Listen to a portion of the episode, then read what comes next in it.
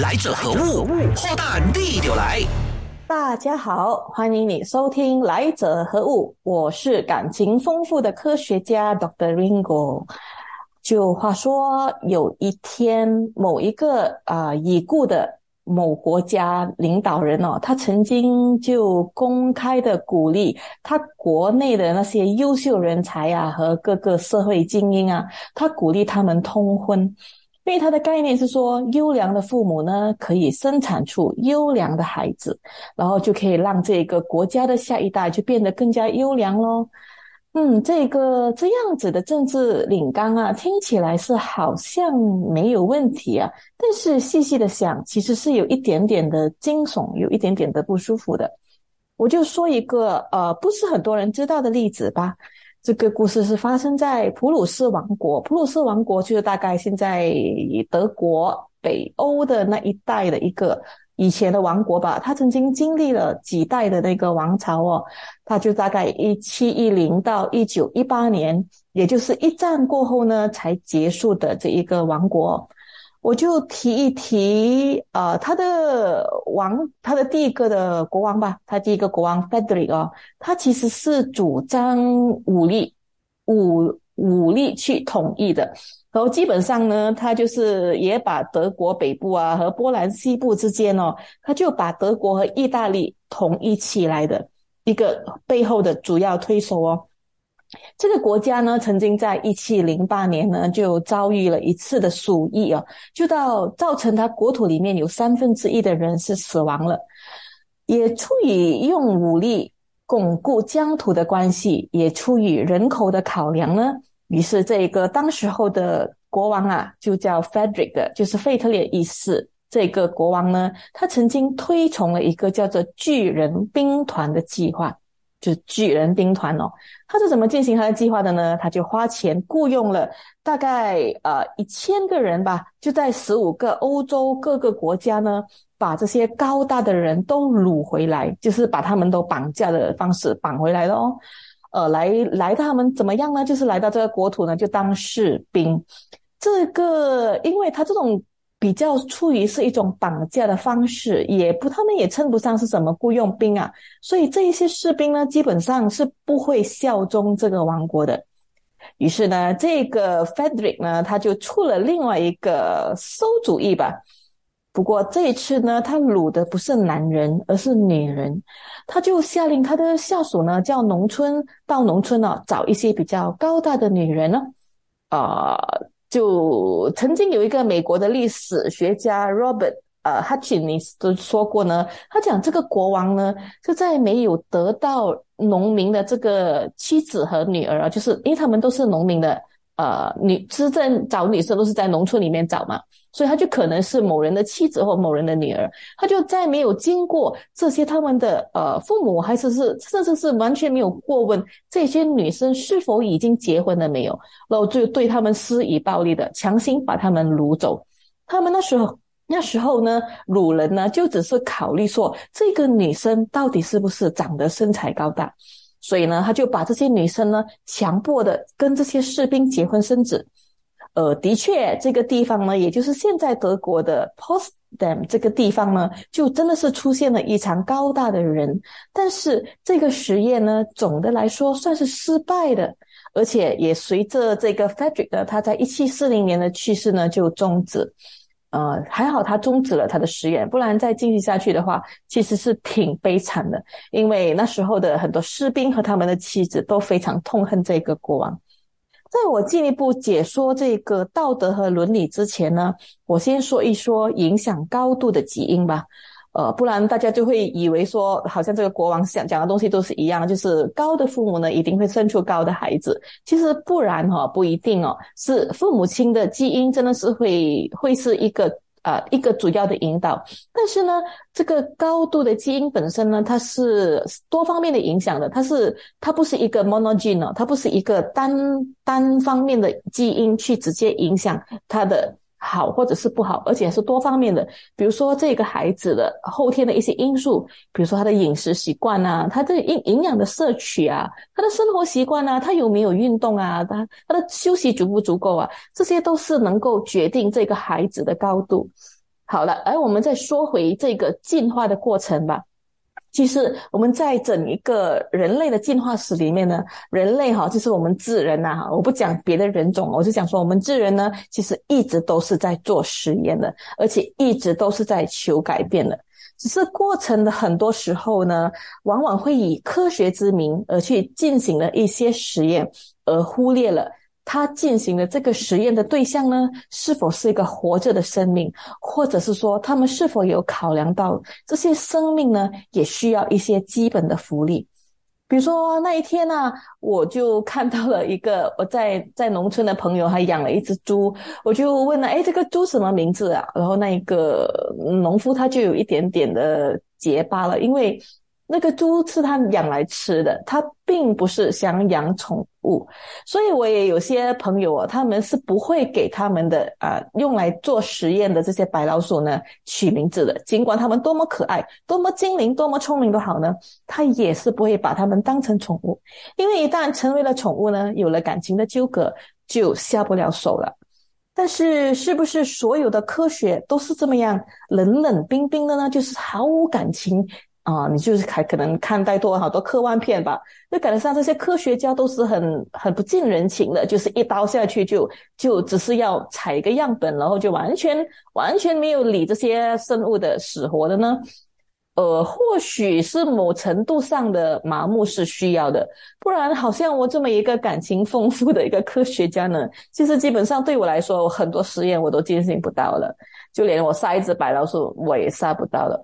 但是也并非所有的实验呢，我必须强调，并非所有的实验呢都会伤害到生命的。有些呢只是倾向于观察，可能他只是需要打一个，就是在这个呃动物身上弄一个小小的这个标签，打一个小小的洞，然后就在从旁观察他们的生活作息，他们的整个呃繁殖状态。这种就是把这一个呃生命的受损程度减到比较低的科学实验。另外一个呢，就是基因研究的这一个出现了，其实某个程度上呢，也是大大的减低了生命的耗损。因为我们获取一点点的基因啊，就是从它身上拿一点点的细胞来做一个研究，其实呃它的伤害程度呢是没有说直接的去萃取。整个器官还是萃取整个这个生命来的比较轻啊，但是如果没有科学这个没有这个基因学或者是没有科技的这一种呃辅助底下，以前的科学家他们是怎么样的进行实验的呢？我们之前有提过，就是在之前之前的单元我也忘记是什么时候了，我们有提过说，呃，现在的科学。科技啊，是用什么样的方式进行的？比如说，我们有光学，我们有。呃，这些用电脑辅助来画出一些想象图的一些 AI，还是或者是一些呃，我们用这一个分子的这个解析法来进行一连串的这一个呃，这个来了解这一个到底这一个基因背后，还是到底这一个细胞过后它背后的一些变化的一些呃。一些到底是发生什么事情？这些都是辅助科学家进行实验的方法。他们基本上需要的样本是不多的，可能是一点点的一个细胞而已。所以在采样的过程呢，也基本上也并没有对这一个采样的主人哈，就是我们所的所简单的称为 subject，我们的 subject 呢，并没有给他们带来很大的伤害。但是在这些科技出来之前呢，科学家他们到底是怎么样的做研究呢？或许这些科学家他们都不知道自己，呃，扮演着是一个科学家的责任呢，就进行了一连串的研究了。可是很遗憾的是呢，就是说以前呢，这些进行研究的研究员哈，这些或是科学家，他们用的方法呢是很直接的，也很阳春的，就是。直接到什么程度呢？就是直接的用动物，就是直接的解剖，用动物来解剖来了解整个生命的个体。我就提一提两个人物哈，第一个就是大家都很熟悉的达文西啊，就是这个 Leonardo da Vinci。他可以说是一个天才呀。主要也是因为他将当时候已经封存的、已经没有出土的古希腊的一些不见天日的一些知识。这些古人呐，以前的古人好像苏格拉底啊、Aristotle 这些，他们留下来的一些文献呢，他们珍贵的文献呢，都被这个 Leonardo 这个达文西他好好好好的读了，仔细的读了。然后这个达文西呢，他在数学、物理和生物方面呢，这个贡献是有目共睹的。他曾经啊。啊，写出了很多非常值得让人去细读的一些研究哈，研究报告，而且他还是一个画家。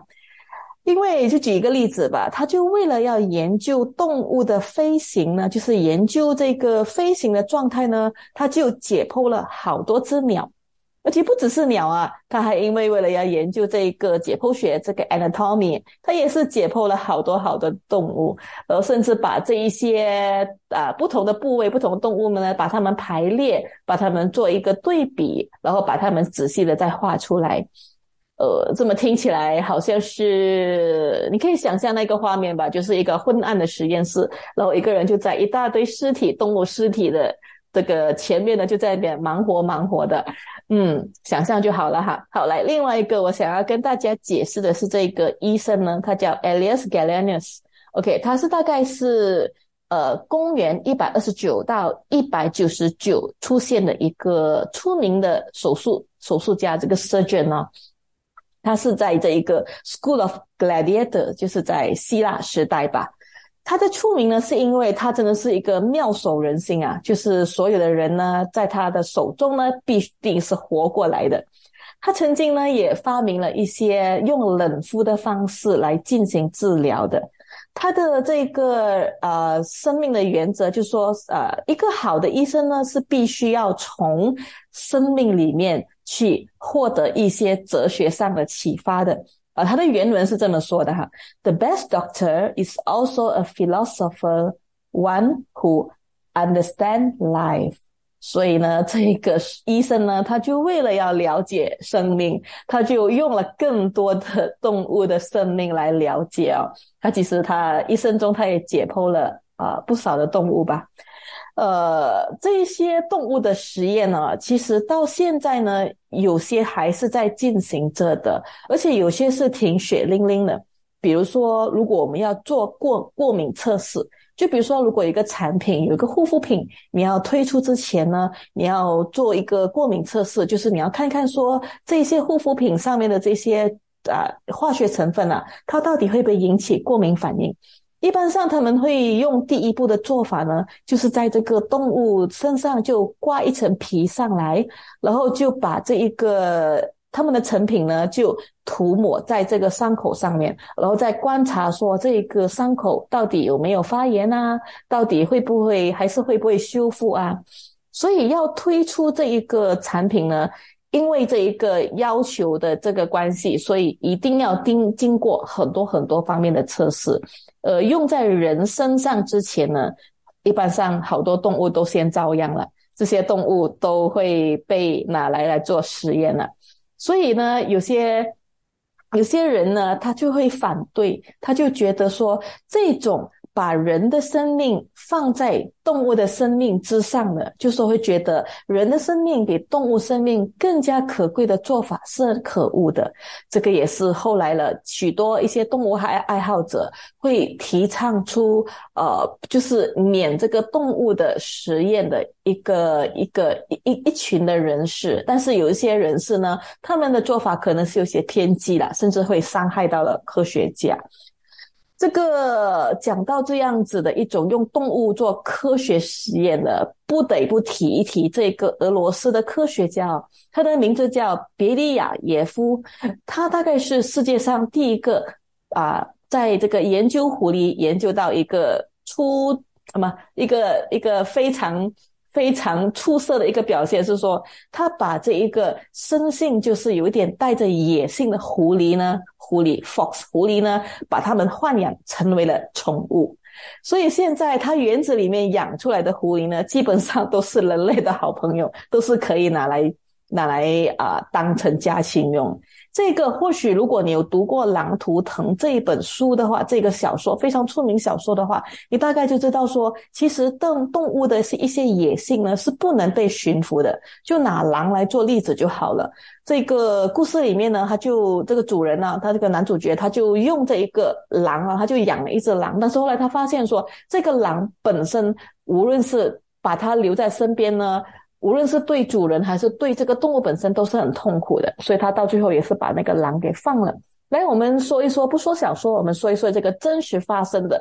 在俄罗斯这个科学家呃别别里亚耶夫他做了什么样的实验呢？他就他为了研究这个狐狸啊，他就每年呢就测试了五万只，是五万只幼狐哦，这些狐狸小 baby 哦，然后他就在从这些小 baby 当中呢，第一次就选了一百只。呃呃，对，一百三十只吧，就大概是一百只雌性的和三十只雄性的。然后第二批呢，他又再选多了两百只，就这么样子的，让他们一代一代一代一代的繁殖，就历经了三十五代呢，基本上他们的野性呢就已经是降到非常非常的低了。所以基本上现在呢，这个这是个实验，其实现在还活着的哈。现在因为他们已经把狐狸呢都变成了家禽了。这种实验方法呢，我们称之为 selection breeding，就是呃固定性的一种繁繁殖，就是不让它们开放繁殖，就是以一种圈养的方式来繁殖的的一种啊。其实不只是动物啊，植物的也是有进行这种 selection breeding，就是你选出啊定点的选出啊这个父母亲，然后让他们去培育下一代的。所以，如果我们看回啊，上当年的这个布鲁斯的这个国王呢，Frederick，他做的这一个兵团，这个巨人兵团的计划呢，他也是找这个人来进行这样子的繁殖的计划。但是，大家会觉得，大家会不会觉得说，驯服就是驯化狐狸啊，就是拿动物来做实验，会不会听起来？比拿人来做配种做实验，会听起来会比较舒服些呢？呃，这个答案我就不给大家了，就是让大家去静静的再去思考一下吧。我们再说一说这个驯化，这个 domestication 就是驯化的过程。其实，呃，并非是每一个驯化的过程，就是如果我们看回我们的人类的历史啊，并非每一个的 domestication process 就是都是血淋淋跟很残酷的。不，不是，不是，有些是。啊，发生是非常自然的，因为这个驯化本身呢，就是人类他要为了自己，他为了方便他自己，一般上他们都会呃去找一些方法去驯化一些野生的品种的一些 wild type，就比如说人就是为了要方便自己工作，然后就驯化了狗，然后有一些。比如说我之前提过的一些植物，比如说麦呀、杏仁啊，这些都是经过一代又一代驯化的这个过程而产生的，我们现在可以吃进肚子里面的产品。而我们亚洲呢，是人类史上最出名的驯化植物的地方，所以亚洲人也不需要自命菲薄。我们亚洲人的祖先呢，是本身是非常很厉害种植的，我们已经很厉害的去驯化一个植物了。但是在这一个过程中呢，驯化这过程中呢，我又不得不提这个人了。这个人也是大家很清楚他是谁的，大家很了解的。这个人就是达尔文了，就是那一个讲进化论达尔文哦。他无可厚非啦，他的进化论呢，当时的确是一个举足轻重的这一个理论啊，一个壮举啊。但是呢，他有些观点呢，还是引起争议的。比如说，他对道德品质。和死刑的看法，我就提出三个，就是口述吧，就是我借着我的嘴巴来提出三个的论点吧。啊，以下声明就说这个是达尔文讲的，不是我说的。OK，达尔文是这么说的。他说：第一，自我牺牲和这种合作的这种呃美德啊，这种道德情感呢，基本上是仁慈的上帝所提供的恩赐。第二。对于暴力、好争、善斗的人呢，最好对付他们的方法是把这些暴力因子淘汰掉，就是不让他们在这个社区里面繁殖。第三，即便是最文明的国家呢，某种程度上消除最恶劣的习性，就是一种进步。所以，罪犯被处决，或者是长期的监禁，让他们不能够自由自在的在街道上走，让他们不能够随心所欲的传播他们不良品质。因为这些暴力的人呢，如果不把他们关起来的话，往往会有血腥的结局。啊，我必须先说明呢，我不是在这里提倡废除死刑啊。这个，我我我不想模糊我的讨论的内容的观点呢。我想提出的是，呃，达尔文他提出一种说，人类的驯化过程里面，自我驯化过程里面，总是有一些暴力的因子呢，是需要被剔除的。其实这么样来说。呃，听起来呢，其实如果我们因为一个人的行为，而再不讨论说这个行为背后到底是什么原因引起的，到底这个人经历了什么，他才能够有这样子的行为，或者是说这些人他到底是经历怎么样的伤害，才能够会有这样子的一种暴力的行为，我们完全不过问这一种过去，我们就一刀切的认为说，哎。解决这个人就是解决所有的问题，我是觉得这一种的说法呢是有一点点的不是很负责任的一个，就是不是一个从应该从一个负责任的科学家嘴巴里面说出来的话，不是吧？不过达尔文呐，他毕竟他之前，我们也必须了解他当时候的时代的背景啦。他那个时候，呃，那个时候跟处于的，他处于那个地位，跟他处于的那个国家、那个国土，别忘记他那时候他跟着的那只船叫 Beagles，他其实就是要往。这一个东南亚殖民的一艘船之一哦，所以他在那时候处于的，他看到的东西跟他接触到的东西，基本上就是说他提倡的东西基本上都没有违和的，只是说这样子的理论，在经过一番的时间的这个冲洗之下，或许到现在我们就发现说，人类还是保存多一点的善良的因子比较好。的确，人或许会是有一点暴力倾向，或者是。呃，或者是有一些呃，大让人家争议的说，人性到底是本善还是本恶的呢？这个是一直是现在的人一直讨论的一个很非常具足争议性的课题。我们在讨论这一个人性本善还是本恶之前呢，让我们再提一提之前刚才提到的科学家这个 Galenius 还有达文西吧。想想这位这两位老人家哈，他们如果活在十九世纪的话呢，他们到底还可以做到研究吗？嗯，我相信是其实还可以的，因为动物保护法令呢是近期才提倡的。但是呢，如果说到以人来做实验的这一个伦理和保护法令呢，是发生在二战之后。但是就是说，基本上他们是因为二战后提倡提出了一个这样子的概念，但是真正要落实和实行，大概也不久啊，就是六十年代跟一九七十年代才落落实的吧。就说一说这个科学伦理的这一个这个实验伦理这个所谓的 research ethics，它的啊起源呢，它起源是在于说二战时期的时候。我相信，如果你上随便，就是你随便的上搜索引擎去稍微搜索这些过去呢，你肯定会获取很多的资料。我就稍微的给大家做一个简单的一个总结吧。就是当时候的纳粹纳纳粹呢，这个 Nazis，它其实有两个恶名昭彰的理念哈。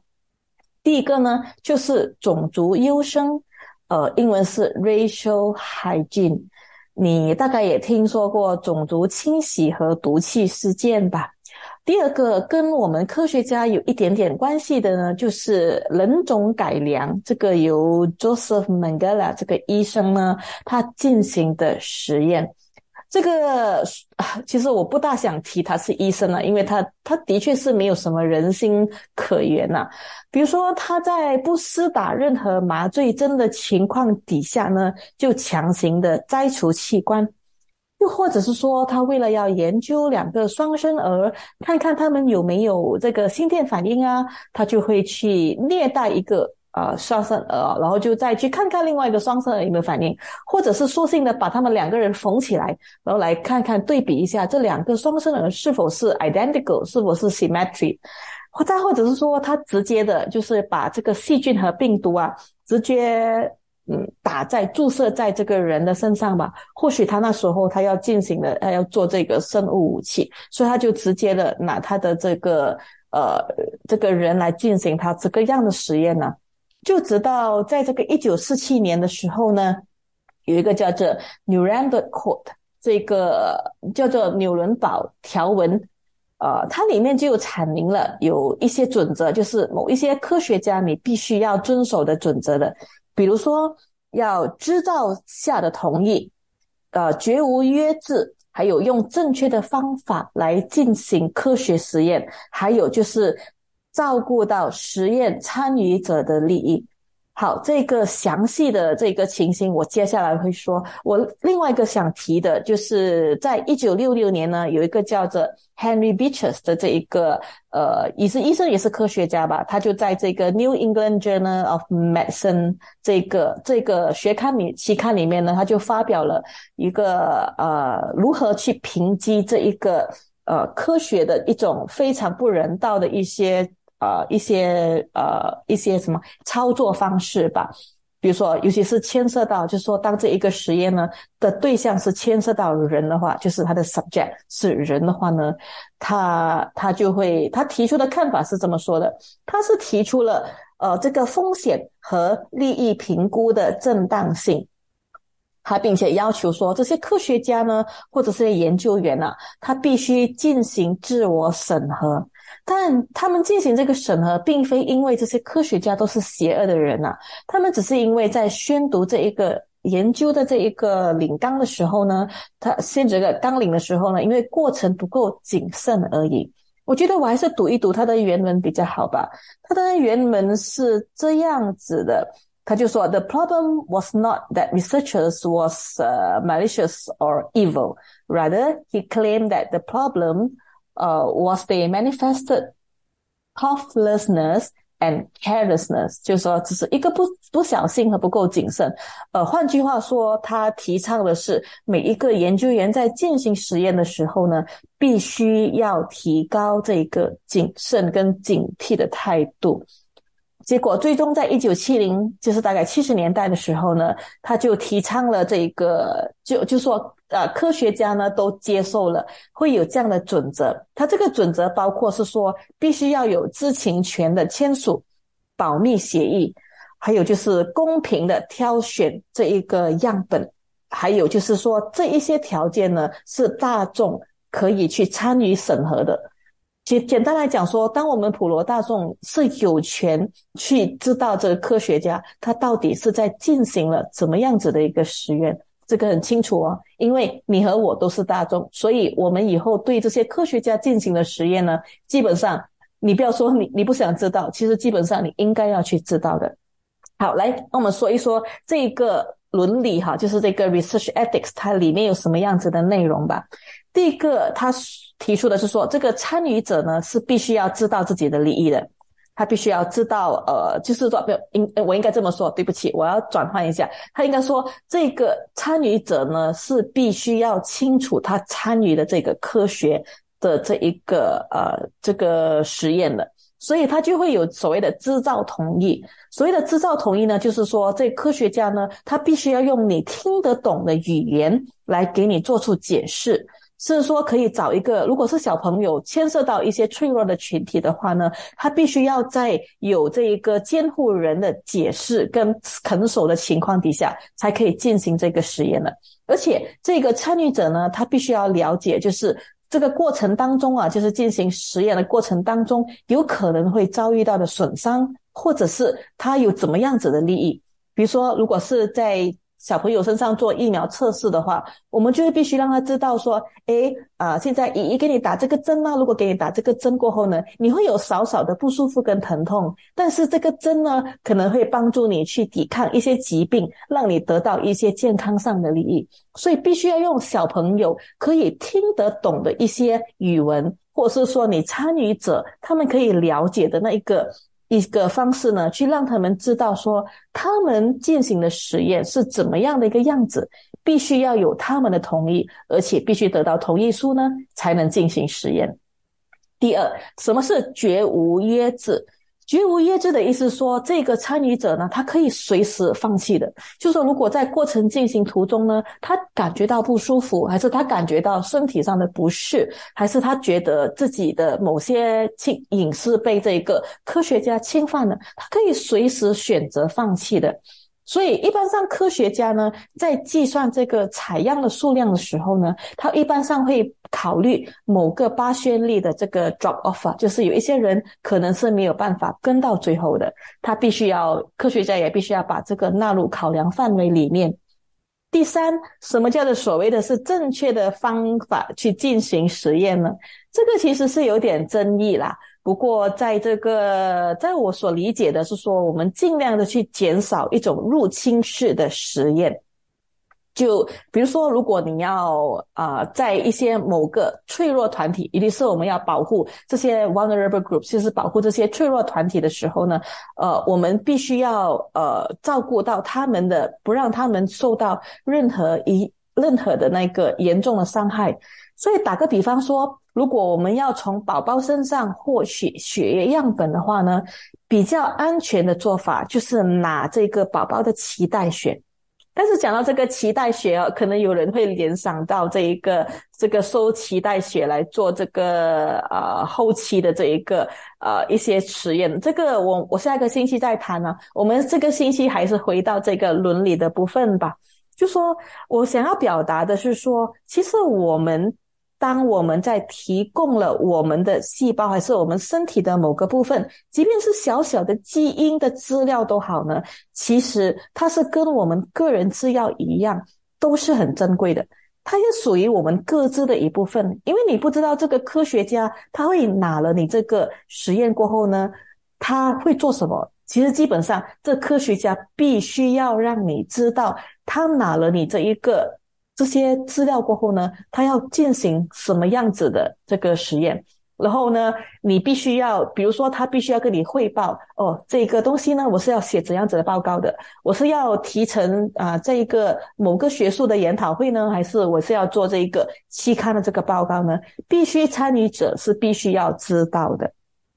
然后只是采样的时候呢，过程刚才我提到的公平的筛选，它其实所谓的就是没有偏见的这个采样。什么叫没有偏见的采样呢？就是在采样的过程中呢，并不会因为我某些因素而对我产生了有偏差的启示。啊，这个详细的情形，可能如果以后有机会的话，我再跟大家解释。